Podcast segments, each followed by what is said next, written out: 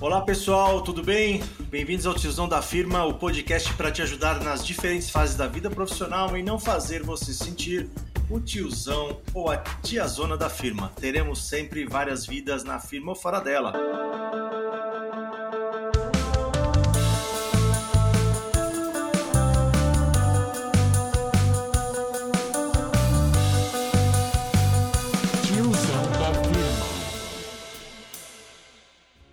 Hoje aqui comigo, Alessandro Okada, empreendedor no ramo de consultoria, empresário e sócio de empresa que presta serviços em geral para o setor do agronegócio, odontologia e farma. Ex-franqueado e ex-farma. E aí, Ale, beleza? E aí, tudo bem, pessoal aí do tiozão da firma? Legal, Ale. Obrigado aí pelo seu tempo e compartilhar suas histórias aqui com a gente. Valeu mesmo. Bom, vamos lá, Ale. Aqui a gente sempre faz um esquenta, que eu chamo carinhosamente de o poderoso tiozão. Tá pronto, cara? Bora, vamos lá. Vamos lá. Tiozão ou gatão? Pô, pode ser um semi-tiozão? o que, que é um Claro. semi-tiozão, cara? Ainda dá pro gasto, né? Valeu, tá valendo. Semi-tiozão. Beleza. Vinho ou vodka? Ah, quase tiozão, vinho, né? Beleza. Isso é o que o fígado aguenta. é isso aí, cara. Uma hora o fígado vai, vai abrir o bico. PlayStation ou, X, ou Xbox? Caraca, cara. Eu acho que eu vou de Atari. Atari. Opa, Atari é o clássico, né, cara? Você joga, já jogou PlayStation ou Xbox ou não? Você sabe que eu nunca fui fã de, de joguinhos. É mesmo? É, nunca, cara, nunca. Assim, há uns 10 anos atrás eu pensei em comprar um PlayStation pra mim.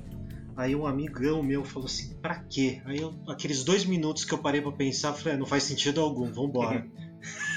Sabe que o último que eu comprei aqui foi em casa com as das meninas, eu comprei um Wii. Tá aqui em casa até hoje, agora ninguém mais joga, mas o último que eu comprei foi o Wii. Mas ainda sou um fãzão de Atari, que é mais simples e acho ainda mais divertido. Mas tá valendo. High. Isso aí. Harley Davidson morcegão ou Honda Goldwing? Pô, essa pergunta nem deveria existir, né? Ah, tá. Você vai falar que é uma Yamaha que você gosta. Não, Harley Davidson, Aí. lifestyle. É isso aí. Muito bem. Facebook ou Instagram? Pô, Instagram. Por Olha quê, que- cara? Você sabe que é, quando eu fui para Nova Zelândia em 2007, eu vi a, a gringaiada falando de Facebook, Facebook, upload de fotos, e eu na, naquele Cybers Café, né, fazendo upload de foto. Ah, E aí foi de lá que eu vi, achei super bacana tal. Só que assim, eu acho que entrou, entrou tanto. tanta coisa, tão, coisas tão poluídas, que o Instagram ele se tornou mais simples. Tive- Tiveram as evoluções tal, mas é uma coisa mais simples, pelo menos para minha cabeça. entendi. É mais divertido e menos. Menos com- Raciocina menos, né? É, menos complexo. Não, mais, legal. li- mais clean, mais clean. Legal. Netflix ou Amazon Prime? Pô, Netflix. Beleza. Você já assistiu o Amazon Prime? Já usou? Então, você sabe que eu dei uma fuçada, aquela fuçada rápida, nada me interessou e eu não assinei. Show. É, eu, eu tenho aqui, minha filha tem. Eu, eu vi acho que só uns dois seriados e só con- continuo usando o Netflix. Nada me interessou também. É. Mas eu acho que vai alguma hora vai aparecer conteúdo bom lá. É, vamos lá, acabou aqui as perguntas de um ou outro, mas aqui para saber qual a tua preferência musical, alguma indicação que você queira de música, banda, dupla, cantor preferido, sei lá, o que, que você tem aí para indicar pra gente? Puxa, eu sou meio. Eu tenho duas preferências esquisitas, assim. Eu gosto muito de rock and roll, rock em geral e música eletrônica. Música, assim- é isso não é esquisito, cara, isso é normal. É, não sei, pare... é, quando eu- as pessoas olham assim, parece os extremos, né? Mas é, eu sou, eu gosto muito até hoje, assim, mesmo na fase tiozão, às vezes minha esposa fala, cara, você tá ouvindo uns eletrônicos? Eu tô, paixão. E o que, que você tem aí de eletrônico pra indicar pra gente, Ale? Pô, e, ah, bom, legal. Aí, assim, nessa pergunta associada, assim, a, a, a um rock and roll, por exemplo, Ah, tem um, um, um, um DJ israelense chamado Skazi, S-K-A-Z-I. tá. E antigamente ele tocava como Infected Mushroom. E aí ele, ele mistura, eu fui ver umas três vezes ele aqui no Brasil, e ele toca uma guitarra com uma bateria junto. É uma banda. Então, então assim, dá um, dá um som bem bacana, mas é, um, é uma banda bem antiga, é um DJ bem antigo. E ele é canta escasso. também ou ele só toca? É só Não, ele, ele é só instrumental, só que, por exemplo, como ele é um DJ, ele joga. é, ele joga músicas no meio, ele, ele coloca um rock and roll por trás, é bem interessante, é bem interessante. Eu nunca escutei isso aí. Isso aí vamos colocar lá na lista do Spotify. É, aliás, para quem não lembra, Tiozão da Firma tem uma lista lá no Spotify. É só procurar Tiozão da Firma que aparece a lista lá. E alguma coisa de eletrônica, Lê? Eletrônica. É, de música eletrônica. Você Ah. lembra alguma coisa? E Ah, de então. repente você quer indicar? Ah. Ou esse tá no meio? Não, esse, esse ele é um ele é um eletrônico pesado, mas assim, aí das antigas eu gosto, assim, Fatboy Slim, Ah, esse é legal. Tiesto, que eu acho que são os mais antigos, tal, mas eu gosto da batida, assim, Não. geral. Beleza. Valeu, Ale. E aí, vamos lá? Começando? Sim, vamos. Então vamos lá conhecer a história do Ale. Ale, e aí, conta pra gente, quando é que você começou a trabalhar? Se você começou a trabalhar antes de fazer faculdade, depois, durante? E aí, bom, aí eu conheço o Ale já há um tempo, eu sei que o Ale trabalhou, não sei se o teu primeiro emprego foi no mundo farma, mas conta aí, porque o Ale trabalhou bastante tempo no mundo farma, Ale. Conta aí um pouco pra gente. Pô, legal, vamos lá. É, bom, eu fiz farmácia bioquímica, né? Então, é, eu já no primeiro ano da faculdade, pô, passei por farmácia de balcão, farmácia de manipulação, é, farmácia hospitalar, trabalhando em hospitais, é, produção. Isso foi até 96. Aí em 96 para 97, um grupo de amigos da USP falou: pô, você não tá afim de fazer um estágio no Japão na Suzuki Motors? E aí eu fui. Passei três meses de Estágio? dezembro, estágio na Suzuki Motors, Nossa, que da hora. para ver o processo sistema Kanban de produção no Japão. E só tinha engenheiro. E eu fui lá, farmacêutico no meio, consegui entrar e fui. Tinha que falar fiquei- japonês, Ale? Desculpa. Então, você sabe que essa era, era a minha maior preocupação, né? Pô, falar japonês, falava muito pouco, né? Uhum. Cara, muito pouco é uma mentira, nada. É, é, são coisas básicas do dia a dia, é, eram as trocas de, de palavras com a minha avó, com os meus pais. E, e aí eu fui, três meses, fiquei de, no, de dezembro a março, de 96 para 97. E, e, e aí eu falei, bom, agora eu aprendo japonês na marra, né? Chegou lá, meu chefe é um peruano. bom, mas aí, bom, mas aí é uma, é uma história longa, mas foi super bacana a experiência, ver o processo. E no final do dia era trabalho braçal mesmo, 14 horas por dia. E lá me deu um estralo muito forte na minha cabeça. Do tipo, eu é, vou, vou voltar para o Brasil, trabalho 20 horas por dia, mas eu estarei perto da família, dos amigos e tudo mais. E aí eu voltei em março o Brasil. E aí uma indicação de um grande amigo até hoje de faculdade, padrinho de casamento, Felipe Cardoso. Ele falou, cara, tem uma vaga na Merck para fazer lá, trabalhar com saque, atendimento. E eu fui. Participei do processo, entrei. E, e foi daí que eu iniciei meu, minha, minha carreira dentro da Pharma. É, dos 23 anos aí na Pharma, entre Merck Sharp, Bayer, Alexion Pharma e uma passagem aí rápida pelo Mercado Livre, eu diria que pô, 70% aí da, da minha vida foi ligado à área de atendimento, 0800, programas de pacientes, Uhum. parte dela em vendas. né, Tem pessoas que, que me conheceram nos três anos que eu trabalhei com vacinas na Merck também. A América que você fala é a América americana, Merck- MSD, América- né? É, MSD, É, a Merck Sharp exatamente. É. Legal. E, e aí, assim, você que viveu e vive até hoje também é passei por lançamentos lindos, um dos maiores recalls do mundo com Viox, é, mas foi uma, um processo bem interessante, bem bacana. E depois fui trabalhar com doenças raras, uma outra realidade, com pouquíssimos, um produto, 500 pacientes no Brasil, foi bem interessante também.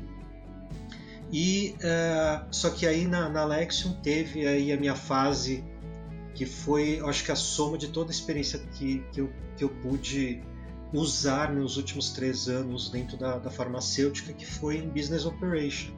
Que aí eu era responsável por Business Intelligence, é, efetividade da força de vendas, incentivos, supply chain, eventos. E, e então foi um processo bem bacana. Antes você só tinha trabalhado, trabalhado com atendimento, né, em geral, né? Só foi em essa geral, experiência de business operations da Alexion, né? Exatamente. Só que ah. na, na, no processo como um todo, quem me conhece, assim, eu, é, eu, gostava muito de números, né? Transformar os números do atendimento em alguma coisa relevante para o negócio. Inventava coisa, né? A gente dentro da MEC fez pesquisa no SAC. É, foi de lá em 2007 que a, a, a, MSD me deu carta branca para pilotar o primeiro rap virtual, que 18 meses para cá é o que mais se fala na farma. Exato. Depois disso eu fui implementar todos esses processos na, na, na Bayer. Então, é, é, eu acho que a, essa vivência de, de fuçar números, criar gráficos, tudo isso, falar com fornecedores, que a gente trabalhava muito, isso me ajudou muito nesse processo aí é, para trabalhar os últimos três anos como, como diretor de operações na Lexio. Isso consolidou toda essa experiência e, de fato, eu troquei de lado, né? Eu cobrava muito as áreas. Pô, me entrega um relatório assim, assim, assado tal. E aí, quando eu me, eu me vi sentado do outro lado, foi um desafio bem bacana. Que eu, eu me ouvia, né? Poxa, aquele relatório não sai, podia ser melhor, podia ser mais é, é, é, prático. Então isso foi bem bacana. Foi, você ficou do, dos dois lados da mesa, né, Ale? Exatamente. E, e essa, essas, essas trocas que você teve de empresa, Ale, você acha que isso te ajudou também a ganhar mais músculo para chegar até onde você chegou lá na, na Lexio, cara? Puxa, bastante, viu? Assim, a, a MSD foi uma baita escola, ela era vanguardista em muita coisa tudo isso me ajudou a, a, a, alavancar os processos dentro da Bayer de forma muito rápida em muitas coisas. Isso me levou, na verdade, entre Bayer e, e, e, e Alexium, um namoro de alguns anos. Aí eu aceitei o desafio de sair da farma e ir para o Mercado Livre, onde eu fiquei oito, nove meses, mas aí não tem nada a ver com a empresa, mas sim o fit. É, assim, não deu match, não deu match. É, a gente estava, eu estava muito acostumado a um modelo farmacêutico. O meu sonho era ter diversas telas na minha frente vendo indicadores é, é, em tempo real e eu tive isso. Eu sonhei com isso, eu desejei isso e caiu no meu colo no Mercado Livre. Então você imaginava tinha diversas telas 400 pessoas para fazer gestão, é, cinco equipes diferentes ali com quase 100 cada uma, e cada, cada gerente na cabeça dele tinha um monitor que mostrava o indicador NPS de cada serviço prestado no Mercado Livre. Então aquilo lá, o indicador não podia cair. Assim, bolsa de valores total. Hum. E, e, e, eu falei, não, é, legal, gostei. Só que na verdade o que me, que me fez mudar foi um pouquinho da, do que eu imaginava, assim, né? coisa inovadora, a gente pode fazer de tudo tal. Aí você chega lá, são empresas também muito, muito, muito engessadas, porque tem que responder o mercado pago, tem que responder para o Banco Central, e aí tem dinheiro envolvido. Então, assim, os processos. Tem regulamento, é, né? Regulamento, então o, o, processo era até mais rígido do hum. que uma farma para você fazer qualquer mudança. Entendi. E isso me desanimou também um pouco. Olha, desculpa, você fazia exatamente o que lá? Você trabalha no Mercado Livre ou Mercado Pago? Só para não você era... mencionou o Mercado Pago. Era Na verdade, eu ficava no Mercado Livre uhum. do grupo Mercado Livre, só que cada grupo fazia a gestão de alguma coisa. E de baixo certo. eu fazia a gestão do Mercado Envios para ver se as coisas estavam saindo no tempo, Mercado Pago se as pessoas estavam recebendo e, e, devidamente, com as taxas. Aí tinha o Mercado Livre em si, a plataforma de compra e venda, para ver, se as, ver se as coisas estavam sendo feitas corretamente. Eu tinha intermediação, que hoje, hoje a plataforma se tornou uma, uma agilidade fantástica, mas assim, ah, eu pedi azul, veio verde, então eu quero devolver essa intermediação era uhum. feito por pessoas. Imagina que era uma pessoa do Mercado Livre intermediando entre Nossa, comprador e vendedor.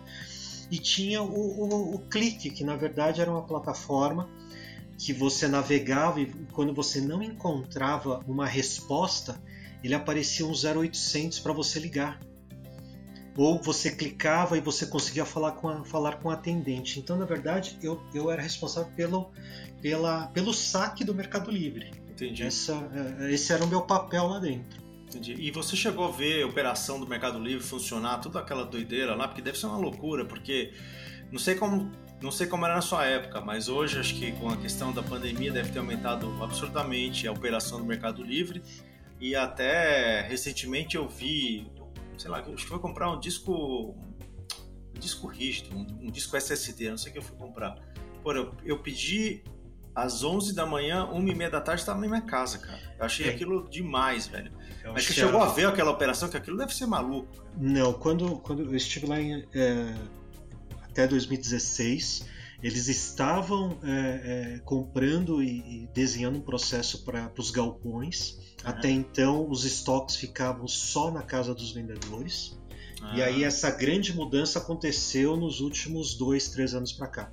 E o que aconteceu, e, e, isso reflete fortemente, assim, quando, quando eu estava lá, saía quatro vendas por segundo. Quatro vendas por segundo. Há um, ano, há um ano atrás eu vi o Estélio todo, o cofundador hum. do Mercado Livre, falando, já estava em 12 vendas por segundo. Nossa, que louco. Cara. E agora tem, agora ele eles têm os centros, centros de distribuição espalhados pelo Brasil e eles alocam é, é, os produtos é, é nas regiões aí é, chave, por isso que todo mundo acaba recebendo muito rápido o produto, né? Mas, mas isso, isso também acarreta um, um encargo bem alto para o vendedor. Isso aí fica nos bastidores. Entendi. Eu digo mas... isso porque eu tenho amigos que vivem disso hoje. Uhum. E para você ter essa disponibilidade de agilidade, você paga por isso, claro. como vendedor. Yeah, e eu tava vendo esses dias, acho que semana passada saiu uma notícia que o Alibaba vem com a AliExpress para. Aliás, já começou, né?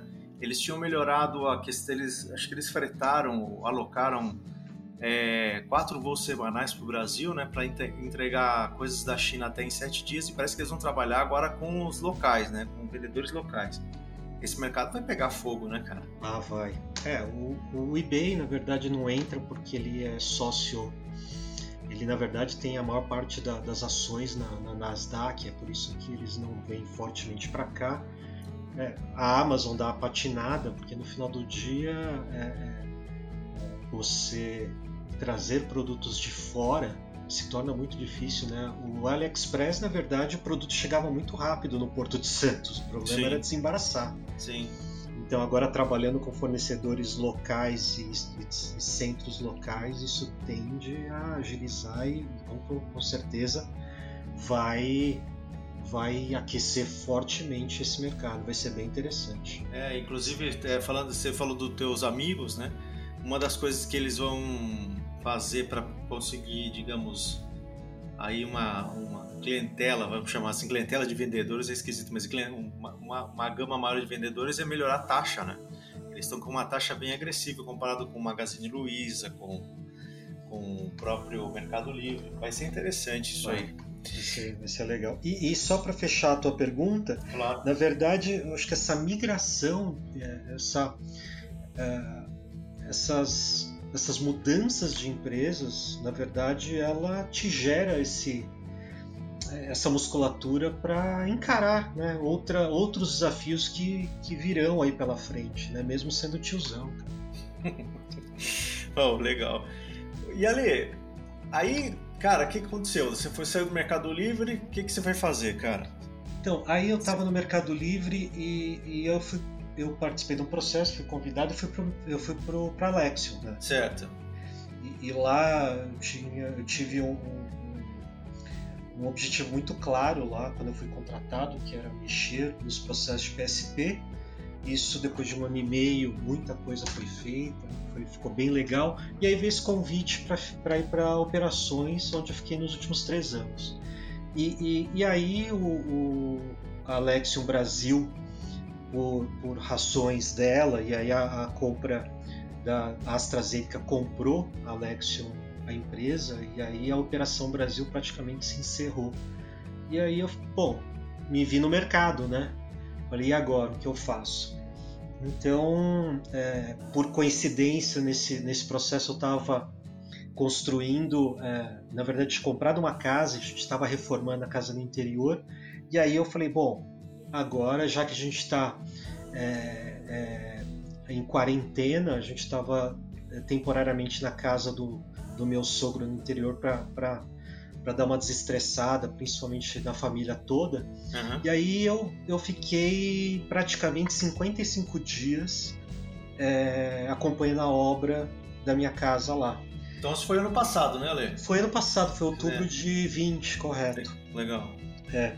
E, e, e aí foi, foi bacana, porque nesse processo aí eu, eu falei, pô, como é que eu precisava. Eu estava com o apartamento aqui em São Paulo, eu continuo morando em São Paulo, tenho uma casa de veraneio, mas o meu objetivo era passar o Natal com a família na, na casa do interior. E aí aquela confusão, né? Para quem passou por, por reforma, né? O pedreiro não vai, chove, falta materiais, o eletricista não aparece, aquela coisa aquela é, coisa doida. Todo mundo fica feliz no início e é. arrependido no meio, né? Nossa. E aí eu inventei de colocar metodologias ágeis nesse processo. ah, ah, essa história vai ser boa. Conta aí. Não, é, e, e, e é isso que é o, é o bacana assim, das coisas, né? Quando você vai passando por empresas, passando por, por funcionários, colegas, pares tal. E aí eu falei, bom, bom, o cara que eu contratei, ele é pedreiro, ele é marceneiro, ele é eletricista. Pô, eu vou começar a desenhar é, um processo aqui. Então eu desenhei, não usei um Trello, um sistema nem nada, na planilha lá, o que, que ele vai fazer na, na primeira semana, na segunda, na terceira. E aí estava caminhando, né? E aí os sprints, e aí é óbvio, né? Não precisa dar esse nome, você chegar lá, e aí, como é que foi? Terminou, não terminou, por que não? Quanto tempo? E aí eu ia planilhando isso e aí choveu, pô, choveu, o cara falou, pô, tá chovendo, então vou ficar em casa. Eu falei, não, não, não, não, não. Eu já tinha na planilha lá, dentro do, do, do processo, agora você vai entrar na casa, vai instalar as luzes, eu acompanho, tá, eu te ajudo. E assim foi, né? Com o marceneiro, com ele, com ele, com o eletricista, com o jardineiro, com todo mundo. E aí em 55 dias, do dia que eu peguei a chave, a, a, a, primeira noite que eu passei com a minha família foi assim, usando a metodologia a metodologia ágil, assim, tipo quase que um, um Scrum Agile com Kanban e tudo hum. mais tal. E, e, eu até escrevi isso assim, ó, parece que não, mas ele serve para tudo, né? É, serve é, mesmo. É, e aí é só você tirar essas palavras bonitas, né? Porque não, não adianta você virar pro, com todo respeito ao profissional, ou oh, vou te dar um feedback que você faltou no sprint, né? Assim. Então, pegava. Tem que adequar, cara, né? Tem que vai adequando, é. adaptando. E aí foi. Então foi bem, foi bem bacana. Olha, mas você conseguiu fazer tudo? Entrou na casa 55 dias depois, tudo pronto? Tudo pronto, tudo, Nossa, mobili... tudo, tudo mobiliado. É, foi, foi, foi correria, mas deu certo. É óbvio que falta agora, né? Semana passada nós colocamos vasos, agora, agora é ah. é mais, é mais acessórios e tal, mas. Ah, mas o importante estava lá, né? Tava, tava. Deu certo. Bom, isso aí então foi sua experiência no. Depois da Alexion, né? Foi a sua primeira experiência aí de. Vamos chamar assim de empreendedor? é, depois da Alexio, sim, mas a ah. minha vida de empreendedor ele começou em 2012, na verdade, né? E o que você aprontou em 2012 ali? É, eu estava na Bayer, continuei na Bayer, mas assim, dezembro de 2011, fui levar minha filha para cortar cabelo numa rede de, de salão de belezas infantil chamada Funny Hair. E eu vi aquele negócio bombando, as pessoas indo pro primeiro corte do filho, mexinha de cabelo, diploma, foto, Nossa. tal, tal, tal, e 70 reais o corte para duas tesouradas na franja. Né? Caraca! Tesoura cara, hein? É, e aí eu falei, bom, e, e, e aquela coisa, né? Como a gente trabalha com relacionamento com clientes, Aí você começa a pegar, pô, a, a faxineira ali podia tomar aquele cuidado, né? A, a, a, profissional que corta o cabelo podia, né? Tomar cuidado com o linguajar, a recepcionista. Isso eu pensei, pô, se você se desse jeito vira gente aqui, vira negócio, pô, por que não se a gente fizer essas melhorias? E aí entre o Natal e o Ano Novo, né? Aquele recesso tradicional da farma, pumba, ligando para a dona da franquia. Ah, tal, não sei o que. E aí ela tinha uma, um ponto em Santo André que estava prontinho, só que a franqueada na época falou: ah, desisto, não quero, porque tem que trabalhar de sábado, aquela coisa e tal. Me falaram que ser dono do negócio, né? Trabalhar menos, aquela historinha de sempre. e aí eu falei: bom, vou, vou encarar. Sentei em casa, né? com a esposa, e aí? Pô, mas nossa filha tem seis meses, como é que você vai tocar Bayer e tal? Bom, resumindo, durante dois anos, das 11 da, da noite às duas da manhã, eu tocava parte administrativa, finanças, e-mail marketing, post no Facebook, lá lá lá lá lá. Sábado acompanhava das 9 às 8 da noite o salão, as pessoas cortando, cumprimentando pai a pai, ouvindo tal. Domingão voltava para a loja sozinho para fazer manutenção, é descarga quebrada, resetar computador, impressora que tava, precisava trocar cartucho. Isso durante dois anos.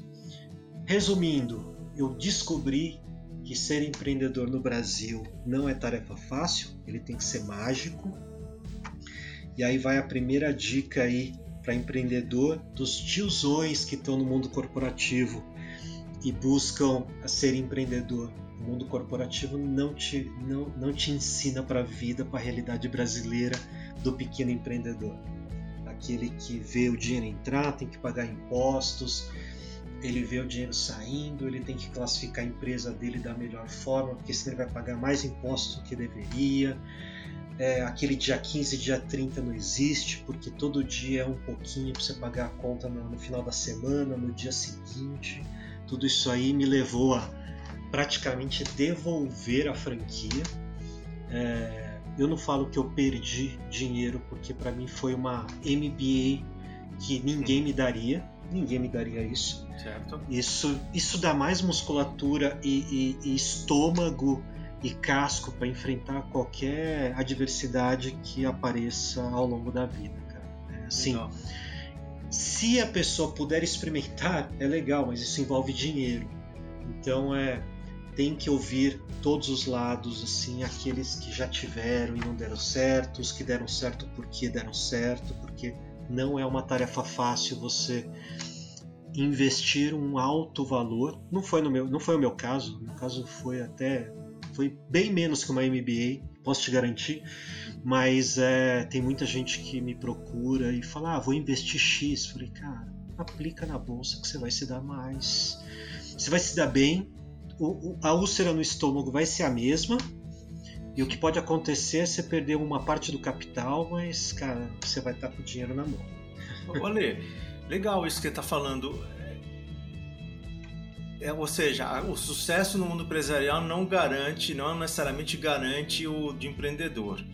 Agora, o que, que você pode de repente falar? Você já deu algumas dicas aí, né? Das pessoas conversarem com as pessoas que têm franquia e tal, né?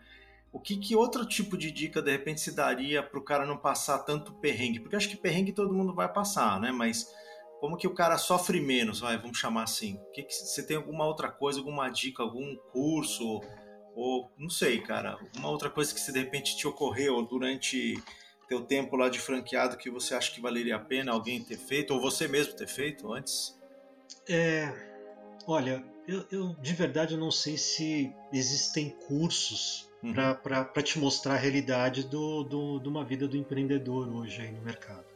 E quando eu falo empreendedor, assim, e, e olha que eu, eu já ouvi histórias de tiozões aposentados, ex-VPs de grandes companhias, e a gente tem histórias, infelizmente, MSD, é, é, de pessoas que assim, pô, me dei bem, fui um grande executivo, e aí vai lá, aporta milhões de reais em um negócio, e, e, eu já ouvi histórias de pessoas que, assim, o cara com 75 anos e pagando dívida porque de fato é, é, o, o, o, mundo dos negócios, quando é seu, primeiro que não tem aquela, né? Ah, então dia 15, dia 30 cai na sua conta, porque aquilo, quando você é um executivo, por mais que você seja o presidente da empresa, o dinheiro não é seu.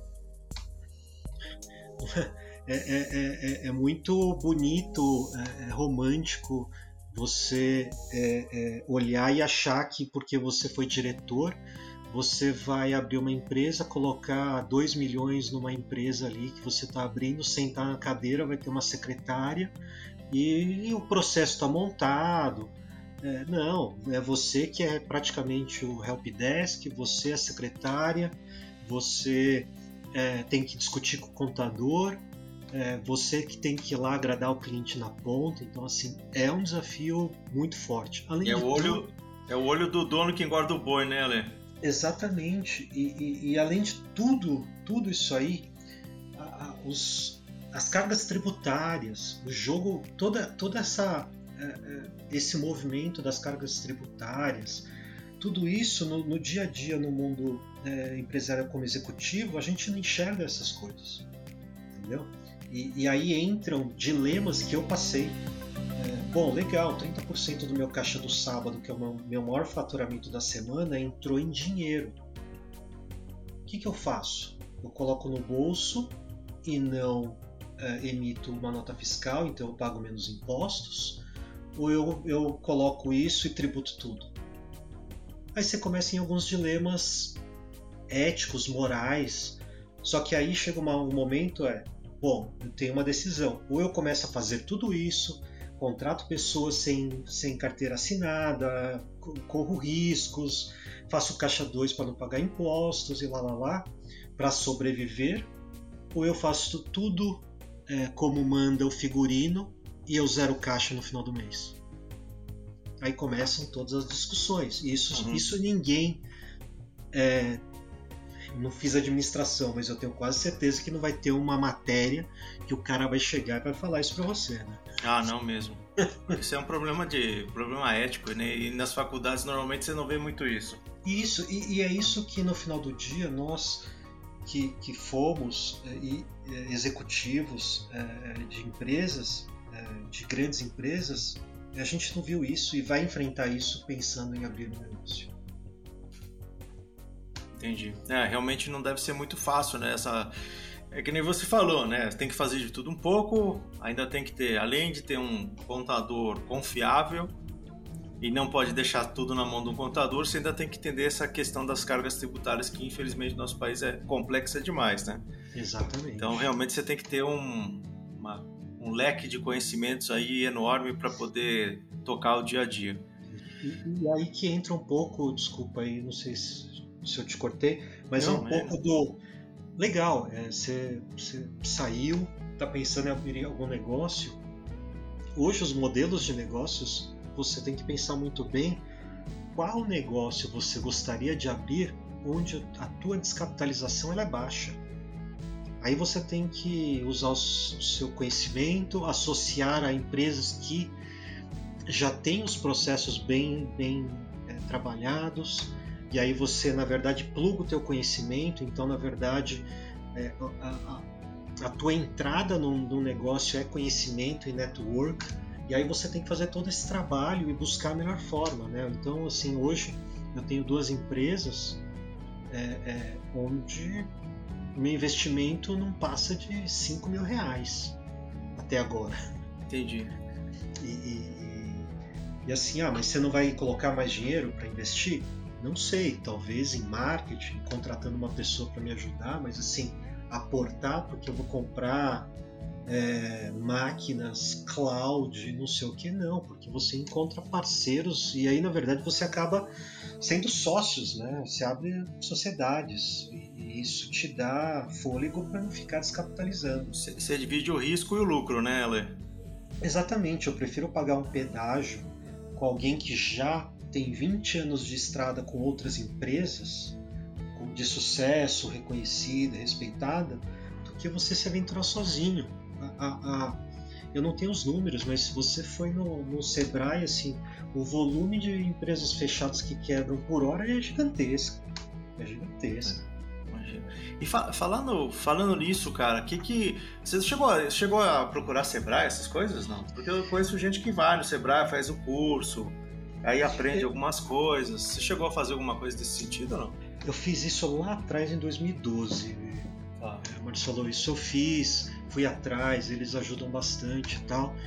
E, e dessa vez, na verdade, assim, desde 2000 e talvez 16, 17, esses, esses meus sócios já me procuravam. Poxa, sai do mundo corporativo, vamos abrir a empresa, vamos fazer aquilo. E, e, esse namoro sempre existiu, né? E, e, só que assim, eu não me achava no momento, acho que até de maturidade, de segurança financeira para falar, pô, agora eu, eu consigo é, me arriscar. E, esse, e hoje eu consigo falar, bom, eu, eu posso arriscar. Né? Eu tenho segurança financeira, de certa forma. É, não que eu esteja rico, é porque minha esposa trabalha. Você também trabalha, cara. Não, eu também trabalho e não é pouco, por incrível que pareça.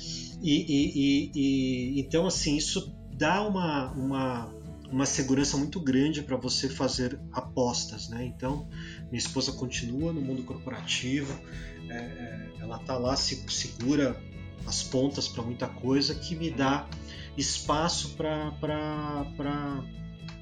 para navegar nessa nova empreitada, né? Porque na cabeça, na nossa cabeça isso é, é, é importante, né? É, a gente deve entrar em algum momento sobre planos B, C e D, mas esse é um, é um momento muito bacana que assim, se a empresa deslancha, e eu não estou falando de ser uma, uma empresa unicórnio nem nada, uma empresa que, que dê uma, uma, uma estabilidade, e essa estabilidade ela pode me dar uma estabilidade de mais 30 anos, isso é o que garante depois a saída dela do mundo corporativo. Então, é, é, eu estou buscando agora um emprego, na verdade, esse emprego são as minhas empresas, que uhum. eu possa é, dormir mais tranquilo, sabendo que eu não vou acordar. Será que hoje é meu dia de ser mandado embora da, empresa? É, será que é hoje? Será que é amanhã? Então, assim, e eu não sei quanto tempo, se eu voltasse para o mundo corporativo, quanto tempo é, é, ela me daria ainda? Mais 5, mais 10 anos? Hoje eu tenho 46 anos. Será que ela me daria mais 5 anos de 5 ou 10 anos de trabalho? Então, assim, eu prefiro nesse momento é, usar toda essa minha energia, essa energia que eu tenho para desenvolver essa empresa e essa empresa eu posso falar assim, bom, se eu quiser eu posso trabalhar mais 30 anos nela, que vai me dar uma segurança financeira e não esperando que alguém é, é, entre com a motivação, eu a bunda e ela o pé para e, e, cair no mercado, né? Então eu prefiro usar esse momento para buscar essa é, essa alternativa aí de vida, né? Legal, Lê. Não, é legal até você mencionar que você falou da tua esposa, mas é, a gente já tinha até falado outro dia, né? Que o apoio familiar é importantíssimo, né? Principalmente quando você tem empresa, né? Porque isso é um projeto, é um sonho, né? E, o apoio da família é super importante. Legal esse ponto aí que você trouxe. Puxa, é. E, e, e precisa ter um alinhamento muito grande, expectativa. É óbvio que eu também tenho é, datas, deadline para coisa deslanchar e tudo certo. mais. E assim, é, eu, eu fico contente que apesar do estresse, a vida hoje ela é uma montanha russa, né, de altos e baixos, e às vezes a montanha russa sem cinto. Mas é, é, é, ela fala, pô, apesar disso, eu tô mais feliz, mais leve, mais perto da família, mais perto das filhas. Então isso pô, é uma motivação tremenda, cara. Que legal, cara. Ale, você falou que você está com duas empresas agora. Você pode contar um pouquinho dessas duas empresas pra gente? Sim, a primeira que eu abri foi a Solution, que é uhum. é consultoria. Ah. É, e, e, e, na verdade, eu, eu fiz isso a minha vida inteira, Marcelo. Assim, pessoas me ligavam, pô, eu tô com esse pepino no saque aqui, o que, que você acha? E é óbvio, né? Eu trabalhava, então eu não podia é, falar, então, assina um contrato, eu vou pagar, você vai me pagar. E era muito por, por amizades, assim, tipo, oh, tô com esse problema aqui ali. Quantas pessoas me ligaram, falaram, pô, eu queria desenrolar aqui o rap virtual aqui. Isso 2012, 2011, eu tava na Bayer. E, e, e, na minha cabeça sempre tinha assim, pô, se as pessoas desenvolverem as áreas de atendimento, desenvolver o rap virtual, desenvolver os programas de pacientes, isso pô, vai, vão valorizar os passes das pessoas, da área. Então eu fazia isso com muito prazer em ajudar as pessoas. E, e aí eu saí, depois que eu finalizei a casa, veio um contato, pô, você não quer é, é, é fazer uh, o programa de patient support aqui da, da empresa? É uma startup? falei, pô, bacana. Foi daí que eu falei, bom, vamos formalizar então, abrir um CNPJ, abri o por que, que eu abri a empresa tal. Então é, é, é, foi daí que surgiu a Solution. E aí o A Solution aí tem uma marqueteira em casa, aí o Solution na verdade todo mundo tem um solution em algum momento da, da, do nome da empresa, mas o A Solution na verdade foi a, as três letras iniciais, né? Alessandro Seiti Okada, ASO Solution. Hum, e aí foi daí que surgiu uh, o nome da consultoria. E aí a segunda veio logo depois, na verdade quase em paralelo, a GR5. É, a GR5 também, minha esposa que trouxe, ah, por que, que você não junta o nome dos sócios tal? Então tem lá Alessandro, Guilherme, Renan, e o 5 na verdade é, é, é, o S de Sérgio, que na verdade eu falei assim, não, a gente tem que ter um ticker, porque a gente vai, essa empresa, ela vai, ainda a gente vai fazer o IPO dela na Bolsa de Valores. E aí o, o, cara de tecnologia falou AGR5 e aí virou. A gente brinca que é o nosso ticker para a gente entrar na bolsa de valores um dia. E aí ela é focada em, em, em trabalho é, de, de soluções para agropecuária. É, agropecuária, para odontologia, para pet veterinária e aí, assim, que doideira é essa? Falei assim, não, não é, é doideira. Isso que eu ia te perguntar, cara. É bem, de, bom, bem diverso as três, é, três áreas, né? Que, na verdade, assim, todos os sócios têm muito conhecimento na farma.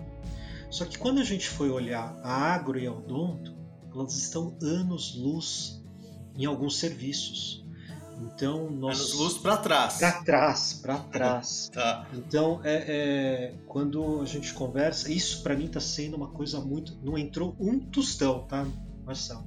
Mas assim, o que está sendo prazeroso, assim, você conversar com com o CEO da Condor, com a diretora comercial do marketing da Kremer Dental, o CEO da DSM é, Tortuga, ah, com responsável por ouro fino, com N empresas é, que, que assim é uma outra realidade, é um outro mundo, são muito mais humildes, apesar de gerarem um faturamento brutal no Brasil são muito mais humildes do que a Farma. Isso é uma crítica com certeza, porque a Farma anda num, num tamancão gigante. Então tudo isso aí está sendo muito prazeroso e mostrando que eles podem fazer um trabalho fantástico é, é, com, o uso de ferramentas que a Farma já usa há muito tempo, somado à Agrotech que existe, a Agrotech que é um grupo de, de, de investidores que investem pesado na tec tecnologia. Então, assim, está sendo um mundo fantástico. Se der tudo certo em breve, a gente tem notícias fantásticas da GR5 no mundo agro é, é, e, e, na odontologia. Então, assim, é, são coisas que, que apareceram. Eu, eu, diria que a outra não é nem uma, não é nem uma empresa, mas me chamaram para ajudar a ingressar um equipamento é, de, de, controle de temperatura, umidade e geolocalização na farma. que é a PEC que é uma startup de Joinville. É, é, e aí eu também estou ajudando nesse processo, mas no meio do caminho deu uma distorcida.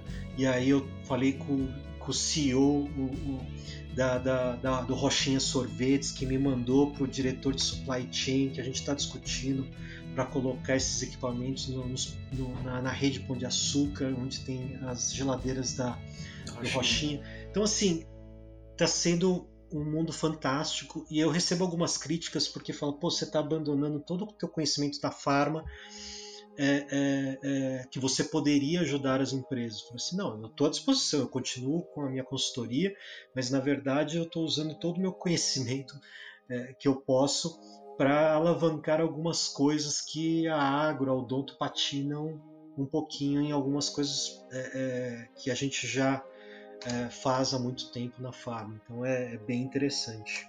Olha, é, a gente normalmente né, pensa ou ouve, né, falar, pô, trabalha na tua área que você conhece, no teu, digamos assim, na tua zona de conforto, né? Você está indo com teus sócios, que, que você comentou aqui que são todos de farma, e você foi para vai dois, três mercados totalmente diferentes. Vamos falar aqui só de agro e odonto, né? Como é que vocês estão fazendo, cara, para adquirir conhecimento desse mercado? Porque eu entendo que esse conhecimento que você teve lá de processos, de saque, toda essa coisa que você teve na farma, óbvio, vai te ajudar lá. Mas a gente sempre entendo, pelo menos assim, se me corrija se eu estiver errado, que a gente vai precisar de um conhecimento do mercado, para entender como o mercado funciona, qual que é a pegada e tal. Como é que vocês estão fazendo para absorver isso, para entender rápido e poder propor solução para esses, esses mercados que são tão diferentes, quer dizer, parecem tão diferentes de farma? Tem algumas coisas aqui que são interessantes. Uma é estudar muito, Marcelo, isso você não foge. Isso você tem que fazer. É, graças, acho que ao, ao, ao mundo é, do livro aberto, internet, isso a gente tem essa, essa, essa possibilidade de aprendizado, isso é uma. Conversa muito. A gente liga na cara dura em cooperativas de leite no Paraná e eles falam que eles são humildes, eles querem ajuda, eles trocam muita ideia.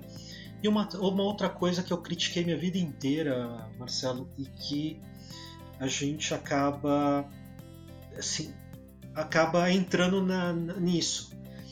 É, a gente, como consultor, a gente acaba tendo que, numa curva de aprendizado muito rápida, ouvir, digerir e encontrar solução. Então, no final do dia, é, é, por mais que, que a gente fale, pô, não entrou um dinheiro em caixa, o aprendizado dessa troca de informações. Aí, é óbvio, a gente assina a carta de confidencialidade com, com esses clientes todos, uhum. mas o fato dele, dele abrir o coração, falar dos problemas, isso, aquilo, entender do negócio dele, e esse é um momento muito grande de ouvir mais e falar pouco, porque a gente ouve, digere e tenta reproduzir dentro do, do mundo uh, da água e da odontologia. Então, é muito estudo, é muito estudo. Não, legal. Cara, você falou uma coisa ali atrás, eu queria é, só puxar isso de volta. É, que você falou do tempo que você tem no negócio próprio, né? Que você tem mais tempo, né? Você não precisa depender daquele, ter aquele medo, falar, pô, daqui cinco anos sei que vai acontecer, blá blá blá, né? E, e, e, a gente conversou outro dia, você falou uma coisa que eu, acho, que eu achei bem legal você fala assim, pô, ter negócio independe da idade, né? E, pô, cara, coincidentemente, eu fiquei sabendo de, um, de uma pessoa que o pai, com 78 anos, mandou fazer o website. Ele, é, ele trabalha, ele é um representante de vendas, né, autônomo. Ele mandou fazer o website e falou assim: Eu quero fazer postagem no Instagram. Cara, achei aquilo o máximo, cara. O cara com 78 anos tá tocando pau, velho. Não tá não tá querendo mais fazer coisa do, da antiga, com catálogo de papel. Achei aquilo o máximo. Eu queria que você falasse um pouco disso, olha, porque eu achei que quando você falou aquilo lá é uma coisa tão óbvia, mas para mim tocou bastante. Negócio independe da idade. Posso montar negócio e tocar esse negócio até a hora que eu falar assim, já deu. É, isso, isso é interessante, né? Porque eu, eu falo que, que tem uma coisa que a gente acaba sendo picado e infectado e assim, contaminado, mas não, não, não é, é uma coisa positiva e gostosa, porque assim, senão eu não, não, teria ficado 23, 24 anos no mundo corporativo. E quando você entra no mundo corporativo, você vê N benefícios, né? Tinha muito mais, né, Marcelo? Se a gente olhar 20 anos atrás do que é hoje, a gente tinha muito mais benefícios, mas mesmo assim, e no mundo farmacêutico, quando você compara a um executivo uh, do varejo, e, eu senti na pele, tá? Quando eu fui para o Mercado Livre, pô, vou ganhar 30% a mais. Legal, eu vou, tchau, gente. Aí você chega lá, bom, você não tem carro, mas eu te dou uma ajuda de custo, pago seu seguro, gasolina, lá lá lá. Aí quando veio o primeiro olerite, pau, mil reais de convênio médico. Não, é que é só o seu que eu não, que não pago da tua filha, da tua esposa, então, né, você tem que pagar, né? Então, coisa que na farma eu diria que talvez 99% das farmas não cobram o convênio médico da família, não. do funcionário. Não. Então isso, é, é, apesar de tudo isso, a gente foi picado por isso e isso é gostoso, né? Não dá para falar que não é. Só que assim, é, quando você é novo e, e, se você tiver a oportunidade de empreender, seja com a ajuda da família, um aporte de alguém, do zero, o teu risco ele é muito baixo, né? E, e as suas comparações são, são quase nada. Então como é que eu vou comparar que eu vou começar um negócio novo, saindo como gerente sênior da Bayer, carro, salário, benefício, não sei o que lá lá lá, para um zero salário e talvez pingue daqui um ano, dois anos. Então isso te põe barreiras para não empreender, acho que de certa forma. E aí é, é, eu falo, se a, se a, minha filha falar, pô pai, terminei a faculdade e tal, queria empreender, e falei, bom, vamos fazer um business case, né? Isso a gente aprende no mundo corporativo. Vamos fazer um business case. E se der certo, eu vou apoiar esse tipo de, de, de empreendedorismo para que ela possa trafegar, crescer e ter uma vida talvez muito mais estável a longo prazo do que o executivo. É, como, como, como você é hoje, como nós somos. E, e, e mais para frente, da mesma forma, você se aposentou, pô, legal, 60 anos, o que, que eu vou fazer? A única coisa que eu falo é assim: só toma cuidado. O, o dinheiro que você juntou uma vida inteira, é um day trade que você pode fazer, dar errado e perder tudo em horas. Entendeu? Quem não conhece day trade é, é, é compra e venda na bolsa de valores em coisa de minutos. Então é, é, é, é muito arriscado você fazer isso. Mas gente, assim, é muito bacana. Assim, exemplos não, não, é de empreendedorismo, mas eu lembro que a Sanofi anos atrás eles recontrataram todos os aposentados da Pharma, os representantes, para relançar antigos produtos da Sanofi. Ah, eu lembro dessa história. Né? Que a gente até chamava de equipe Cocum. Eu falo equipe Cocum porque o pai de uma amiga minha participou, ganhou prêmios, melhor representante da época. É o filme, lá. né? O Cocum do filme, Isso, né? do filme, exatamente. É... Porque os, eles entravam lá na piscina, ficavam é, fortes novamente Sim. e tal. E ele, e ele falava, pô, isso aí é uma coisa bacana. Então, assim, por mais que ele tivesse aposentado, o conhecimento dele, poxa, foi usado e muito durante anos pela Sanofi, mesmo aposentado. Então você junta tudo isso. Então você falando desse caso, desse senhor de 70 e poucos anos querendo inovar, é fantástico. E eu acho que os filhos têm que ajudar, a família tem que incentivar, mesmo que assim, ah, mas não vai dar dinheiro. Não precisa dar dinheiro, porque eu, eu falo que a gente tem que se programar para ter uma, uma aposentadoria saudável. Essa aposentadoria saudável está muito relacionada, é óbvio, com finanças, mas que assim você consiga fazer alguma coisa exercitar o cérebro, né? continuar na ativa e tudo mais, para que você não fique, ah, legal, me aposentei, né? agora vou usar havaianas e tomar uma cerveja na beira da piscina. Cara, isso, isso dura uma semana. Eu, eu vivi isso com a minha mãe. Agora eu vou aprender a tocar piano. Não hum. durou duas semanas, voltou a dar aula. Encheu o saco. Encheu o saco. Ela viu, pô, isso não é pra mim. Então ela, depois que ela se aposentou, acho que ela trabalhou mais 10 anos em outra escola. Nossa. Depois é, aula particular. E depois ela, ela e meu pai se engajaram numa associação é, japonesa cultural lá. E aí eles é, angariaram verba para ter cursos é, de é, inclusão é, da informática para terceira idade, como usar e-mail, WhatsApp, Facebook, essas coisas todas. E aí eles vivem hoje, vivem assim, vivem com prazer, não ganham nada por isso, mas eles, eles se inovam todo dia fazendo isso. Então eu super apoio e assim, eles foram fazer isso pô, com 65, 70 anos de idade, entendeu? Nossa, que legal. Então é. E, e assim, é que agora a pandemia, infelizmente. É, deu uma parada nas deu coisas. Deu uma parada né? em tudo, mas assim, era muito pouco. É, Mãe, vou passar aí. Não, eu tô fora. Como assim? Não, tem reunião lá, hum. É, tem diploma. O pessoal vai ser.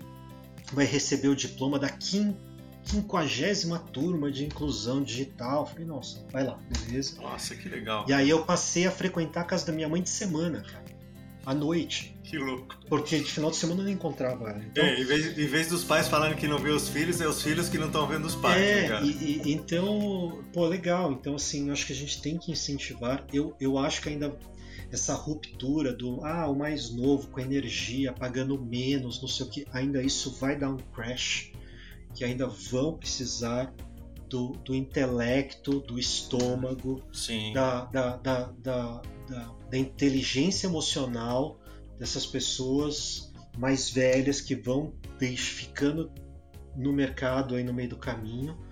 Mas assim, pô, não, não tem que baixar a cabeça não, tem que tem que buscar coisas para fazer, empreender e tudo mais. É, e essa história do que você está falando de recontratar, a gente tem visto bastante a, a, ações, né? A Unilever, agora, acho que na semana passada é, a Bayer lançou também uma estágio, né? É, uma, é um programa de estágio, mas também estão tentando tem lá uma, um, um, número de pessoas que querem contratar com 50 a mais, que é bem legal também, né? Senhor estagiário.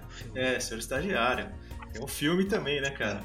E a, e a outra, e também assim, é, isso que você falou, né, das pessoas mais, é, mais seniors, né, mais experientes, já está provado cientificamente que eles aguentam muito mais, ou seja, não é que aguentam muito mais, eles atravessam com mais facilidade crises, desafios, né, é, do que o pessoal que é mais novo, que não teve tanta experiência ainda, né, não, não ganha tanto caro, cicatriz, né, para fazer isso. Eu acho isso uma coisa bem legal. Eu já estava falando até com uma, uma, com a Gabriela, que acho que a gente vai conseguir uma entrevista com ela também. A Gabriela é, ela é geração Y, né? E, e ela falou, ela, ela trabalhava num, agora está mudando, né? Ela trabalha na área bancária e no banco que ela estava, ela falava o seguinte, olha, é, quando a gente for fazer um, fazer um projeto, eles dividiam mais ou menos assim. Olha, a parte técnica, a parte de criatividade fica com o pessoal mais novo, mas a parte da fala para comitê executivo, da venda, a gente deixa com o pessoal mais velho, mais experiente. Quando toma uma invertida, aguenta, tem resposta. Então eles dividiam muito bem isso na equipe. Olha que coisa legal, cara. Então, assim, não é. precisa ser todo mundo novo, nem todo mundo maduro. A diversidade, a mistura é super legal. Sim, e, e aí é, é interessante isso porque é uma coisa que eu acho que eu passei, todo mundo passou é, no começo ou no final do, do, dessa fase do mundo corporativo, que é a gente tem que estar tá, é, com a mente aberta, né? Porque assim, pô, o molecão ele vai trazer alguma coisa bacana para você nova e ele, se tiver a cabeça aberta, ele também vai aprender com você é, os, os, atalhos, né? Porque eu falo que assim, legal, o, o jovem ele tem energia para virar uma noite trabalhando. É, ele arrisca Mas, mais também. E ele vira à noite porque, na verdade, eu acho que ele tem coisas que ele tá no braçal, ele usa mais o braço do que a inteligência.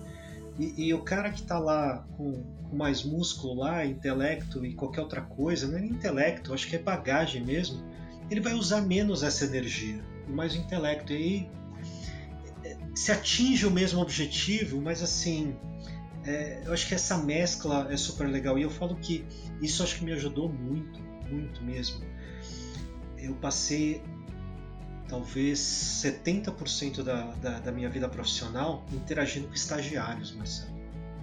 E é eles que me traziam que, de novidade da faculdade de farmácia. Eu falei, poxa, nessa, na minha época não era isso não. Uhum. E, e, e, e, pô, tal, e riem, né? Porque a, a gente começava a brincar assim Ah, caiu a ficha. E você pergunta pro cara, por que caiu a ficha? Ele não sabe. Ele usa, ele usa o, o, jargão, mas ele não faz a mínima ideia do que é caiu a ficha. né? Então tem coisas que assim é, super saudável essa interação. E, e, e, aqui em casa é uma coisa muito doida. Eu tenho uma filha de 10 e uma de 5. Aí ela pega o meu celular e fala: Pai, você tem TikTok? Tenho, tenho TikTok, Snapchat, tudo que você possa imaginar, minha filha. Among Us. Hum. Todos esses aplicativos eu tenho. Mas por quê? Eu preciso entender, eu preciso conhecer. Eu uso? Não, mas eu preciso saber para que serve, como usar, para que, para que usar porque eu tenho certeza que quando eu estiver conversando, um dos clientes que eu estou tratando, assim, quando eles fazem a sabatina lá nas reuniões, eu olho, a média de idade deve, não deve passar de 27 anos. É, então e, você precisa estar tá aí, bem atenado, hein, cara? Muito, muito. E aí quando você vai ver uh, essa pessoa, ah, o que, que é isso? Ah, sou diretor comercial, 29 anos. Ah, empresinha, né? Não, não é empresinha. então, é, é, aí você tem que ter tudo isso aí muito muito na ponta da língua, entender tudo isso aí. Então, assim, é, é fantástico. Acho que esse, juntar esses mundos é fantástico. Legal. Ale, putz, cara, acabou nosso tempo, mas valeu mesmo. Foi muito legal essa conversa. É sempre bom conversar com você. Sempre tá aí com. Cara, cada vez que a gente conversa, você tá fazendo uma coisa diferente, cara. Eu acho muito legal isso aí. Mas, é, cara, mas antes da gente fechar aqui, eu precisava é, perguntar para você se você tem alguma dica de, é, de algum livro, alguma coisa que você tem lido, você tem estudado e também se de repente você assistiu algum filme recentemente ou está assistindo alguma série que você queira compartilhar aí com a gente, cara. Pô, eu tô numa fase nos últimos, talvez. Eu saí do mercado há 10. Uhum. Há oito meses é, eu, além de mergulhar no mercado agro, pet, algumas coisas, eu entrei é, de fato no mundo financeiro, Marcelo. Assim, bolsa de valores. Certo. Porque assim, eu gostava, né? Bitcoin, colocava o dinheiro, era quase uma aposta, não tinha inteligência por trás nem nada. Então, eu resolvi mesmo estudar, eu fui fazer curso de grafismo. É, Para quem não sabe, é o grafismo a pessoa ele analisa tendência, números, comportamento gráfico e aí tem uma estatística de que aquele movimento gráfico em candle, que é velas tal, ele vai subir, vai descer, pode atingir é, bandas de Bollinger, tem um monte de coisa por trás de tudo isso aí. E é isso que eu venho fazendo é, e me dedicando pelo menos três horas do meu dia desde março, se eu não me engano, é, nisso, é, aplicando meu dinheiro na bolsa e tudo mais. Então, assim, é, essa é minha é meu estudo diário e quem quiser é, conhecer um pouco disso aí, eu sugiro até tipo tem é, o Larry Williams que é um é um, é um analista financeiro, hoje ele deve ter seus 50 e poucos anos. Ele já era um analista, ele participou tipo de uma World Cup de traders. Então é, é como se fosse uma Copa do Mundo disso. E ele tem o recorde mundial que ninguém bateu hoje, que ele teve em um ano 11 mil por cento de crescimento no, no, no, seu, no seu capital. Nossa. Então, na verdade. É ele... número, hein, cara? É, na, na, na verdade, isso. É, é ele, ele, recebeu 10 mil dólares, ele tinha que aplicar esse dinheiro em um ano, quem que renderia mais? Então, ele conseguiu fazer de 10 mil milhão em um ano. É óbvio que isso aí, se você ouvir na internet, não faça um milhão em uma semana, é mentira. Mas assim, Larry Williams. Se der uma gugada, vai dar para ver a história do cara. E aí ele tem todas as, as setups que ele usa, para entrada, saída, compra, venda e tudo mais, então é bem bacana tudo isso aí. Legal. E aí, como eu, eu passei a minha vida inteira é, é, sempre buscando filmes relacionados à liderança e não sei o que, nossa, eu tive muitos filmes assim, Duelo de Titãs, O Homem que Mudou o Jogo, que é Moneyball, que era é um, um, manager de beisebol que mudou a, a forma de se trabalhar o beisebol nos Estados Unidos. Ele usava estatística, não era? Era esse aí, né? Total, É, total. isso era legal. E, e- e aí ele mudou tudo isso aí. Então, assim, são coisas que eu sempre fui atrás para tudo isso. E aí, desde a minha saída do mundo corporativo, eu falei assim: você quer saber? Eu tenho que ver coisas fora da realidade, outra coisa. Então, assim, séries que eu, que eu, que eu ando vendo é Ray Donovan, Billions, Vikings, Ponto Cego. Fui rever Breaking Bad. Lupin, são assim filmes que assim, tipo, primeiro que você não precisa ficar queimando o neurônio nem ficar fazendo muita reflexão das coisas, né?